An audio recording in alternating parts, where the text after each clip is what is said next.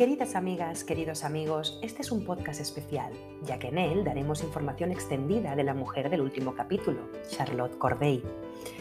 Repasando mis apuntes, eh, me di cuenta de que había muchos datos interesantes que no había recogido en el podcast anterior. Conseguí recopilar cierta información sobre el carácter de Charlotte y también algunas anécdotas sobre su juicio y su posterior ejecución.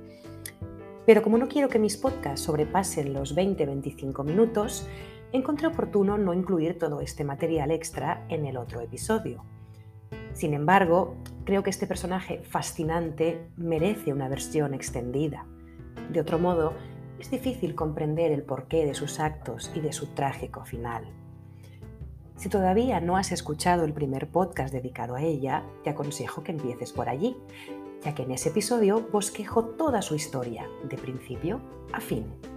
En este capítulo que ahora escuchas, solo añadiré detalles y algunas anécdotas que me parecieron sumamente interesantes. Gracias por escucharme.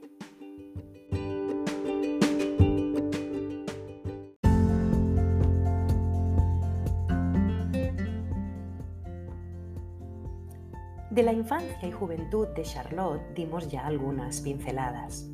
Recordaréis que había nacido en Normandía y que, una vez fallecida su madre y su hermana mayor, ingresó en el convento de la Belle Dame, donde recibió su principal educación. Reseñamos también que en el cenobio Charlotte se imbuyó de historia y de filosofía a través de clásicos como Plutarco y de ilustrados como Voltaire o Rousseau. De Plutarco, la joven leyó las famosas Vidas, un libro imprescindible para cualquier muchacha con ideas republicanas y que también fue libro de cabecera de Madame Roland, de la que hablaremos en el siguiente capítulo. Charlotte admiraba el mundo clásico. De él le impresionaba vivamente la austeridad, la virtud y la rectitud de ideas, que ella relacionaba con todo lo que debía tener una república. Para ella, igual que para muchos de sus contemporáneos ilustrados, Francia necesitaba, y además urgentemente, una renovación radical desde sus raíces. Era necesario limpiar el país de toda su ligereza, de toda su frivolidad y devolverle los ideales clásicos. Solo de esta manera se podía conseguir un Estado digno, justo, imperecedero es necesario realizar una aclaración. Como la mayoría de sus contemporáneos, Charlotte tenía una imagen idealizada del mundo clásico. Al menos ese es mi punto de vista. Porque ni Grecia ni Roma fueron ejemplos absolutos de rectitud y estoicismo, y los sucesos históricos así lo prueban. En el siglo XVIII se vivió una especie de idealización del mundo griego y romano, una exaltación clásica que, en muchos aspectos, solo era una tergiversación de la realidad. Pero, en fin, para Charlotte y sus compañeros ilustrados, Grecia y Roma eran el ejemplo a seguir. El arte de esa época, por cierto, también recoge ese sentimiento. De los cuadros coloridos, galantes, pintados por Watteau y Fragonard, que representan temas pastorales, fiestas cortesanas o simplemente deliciosos, y pícaros interiores domésticos, se pasa a los lienzos grandiosos, épicos, que plasman historias de la mitología y la historia romanas. Un claro ejemplo de ello es el pintor Jacques-Louis David, que ya mencionamos también en el podcast anterior.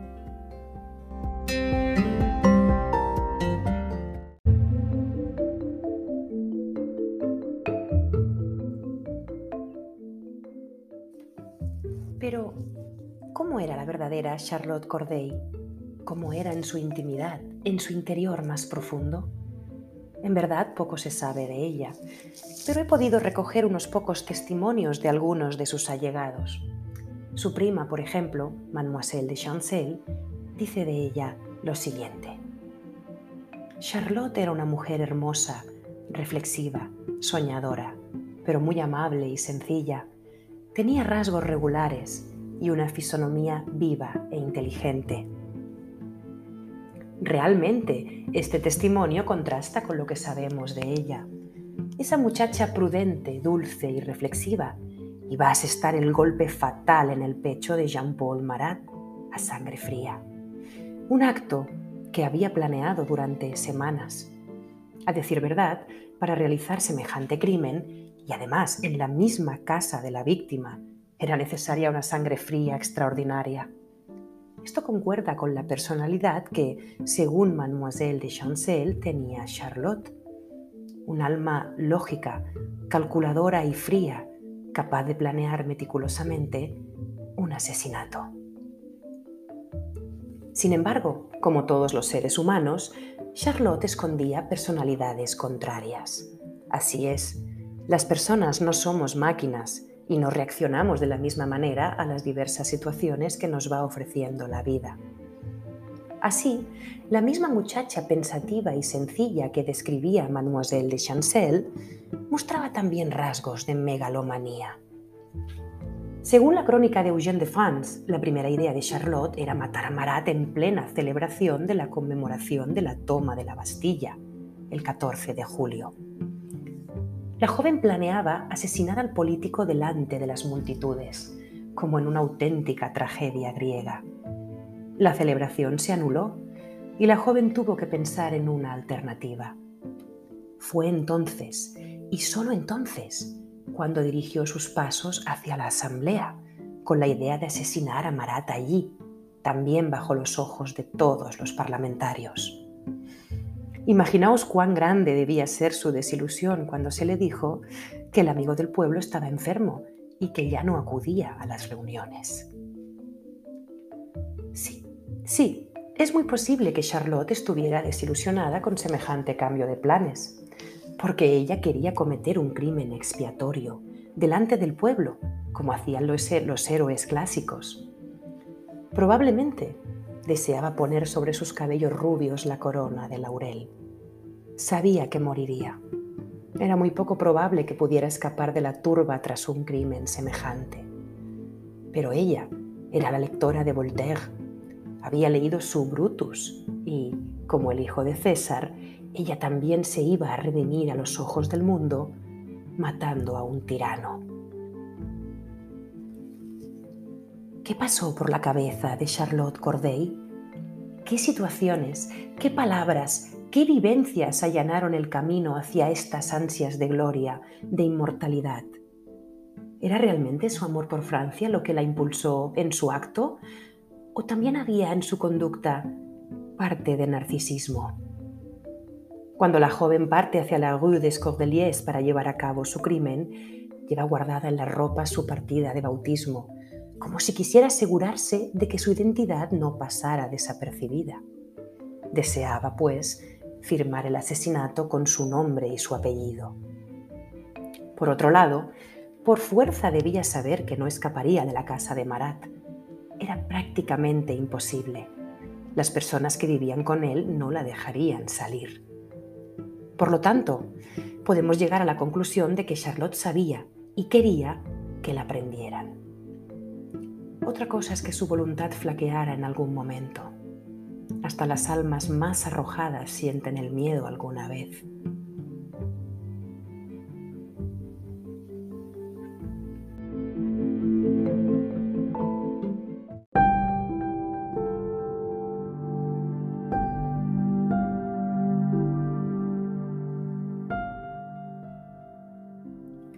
Madame de Magon, una de sus conocidas, coincidió con una jovencísima Charlotte Corday en una cena y dejó testimonio en su libro Recuerdos de una escena singular.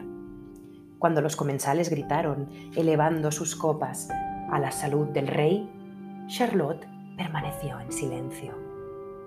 Cuando se le preguntó el porqué de su actitud, ella contestó que creía sinceramente que el rey era un hombre virtuoso, pero débil y que un rey débil no podía ser un buen rey.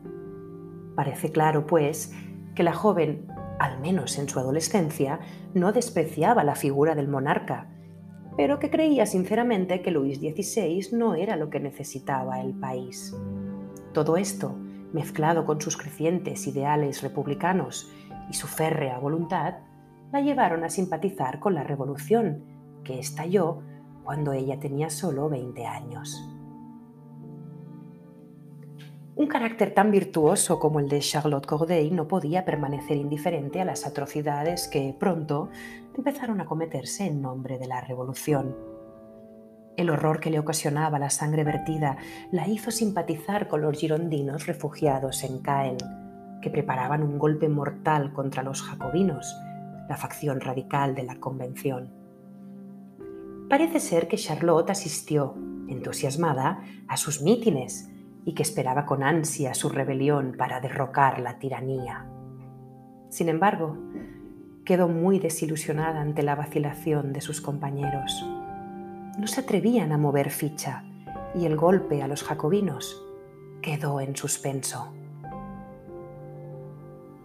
Charlotte iba a hacer, pues, aquello que sus colegas exiliados no se atrevían, dar muerte a Marat, dar muerte a la tiranía que, desde París, pedía las cabezas de los girondinos. Durante mucho tiempo, los cronistas trataron de hallar un motivo romántico para el acto de la joven. Se la relacionó sentimentalmente con algunos de sus colegas girondinos, entre ellos Barbaroux, su líder. Se dijo que su crimen buscaba solo vengar a un amor caído en desgracia, una especie de venganza pasional. Nada más lejos de la verdad. Charlotte no tenía amoríos y a sus 25 años solo le interesaban la política y el futuro de Francia. El acto que cometió lo cometió exclusivamente por motivos políticos y sociales. Es curioso cómo durante mucho tiempo, demasiado, se intentó vender su crimen como un acto meramente pasional, más cercano a lo que se consideraba que era la naturaleza femenina es muy posible que, de haber sido Charlotte un hombre, nadie hubiera puesto en duda los motivos políticos de su acto. Nos queda todavía algo que comentar, el juicio y la ejecución de Charlotte. Ella en ningún momento negó su crimen. Los testigos nos dicen que en el proceso no perdió un ápice de su dignidad y compostura. Solo hubo un instante en que pareció flaquear y su voz se rompió. Fue cuando la pareja de Marat, Simone Evrard, compareció para declarar. Ante el llanto desesperado de la mujer, Charlotte perdió su templanza.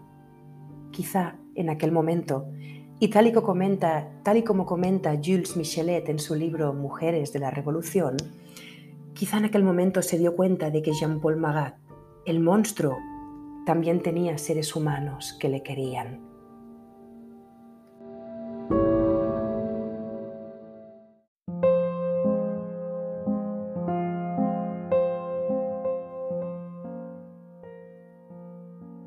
Adam Lux, un joven alemán que presenció la ejecución y que quedó vivamente impresionado por su belleza y su aspecto de némesis sublime, pidió que se le ejecutara también para seguir los pasos de la muchacha.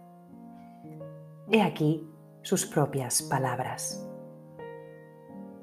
El miércoles 17 de julio, el día de su ejecución por la tarde, me quedé sorprendido por este precipitado juicio del que, sin embargo, no sabía ningún detalle. Sabía lo suficiente para concluir que esta persona debía mostrar un coraje extraordinario. Era solo la idea de este coraje lo que me hizo quedarme en la rue Saint-Honoré al verla acercarse subida en la carreta. Y añade, arrebatado, esta mirada dulce y penetrante, esas chispas vivas y húmedas que estallaban en sus bellos ojos, dentro de las cuales hablaba un alma tan tierna como intrépida, ojos encantadores que deberían haber movido rocas. Más tarde lanza su petición lúgubre, triunfal, desgarradora. Verdugos, usurpadores del 31 de mayo, estoy cansado de vivir en medio de tantos horrores que vosotros cometéis y de tantas desgracias que otorgáis a la patria. Efectivamente, el exaltado admirador de Charlotte era juzgado y condenado a muerte días después de la aparición de su panfleto. Subió al cadalso con la misma sangre fría que su adorada.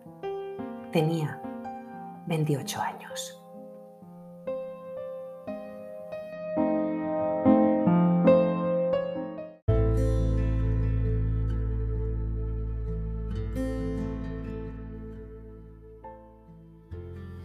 El sacrificio de Charlotte de nada sirvió, como ya comentamos en el primer capítulo dedicado al personaje. El terror revolucionario se volvió aún más oscuro, más sanguinario. Pero lo que es cierto es que la imagen de aquella mujer joven y hermosa caminando hacia el patíbulo quedó como una marca indeleble en la memoria popular, dando lugar a obras de teatro, cuadros y poemas.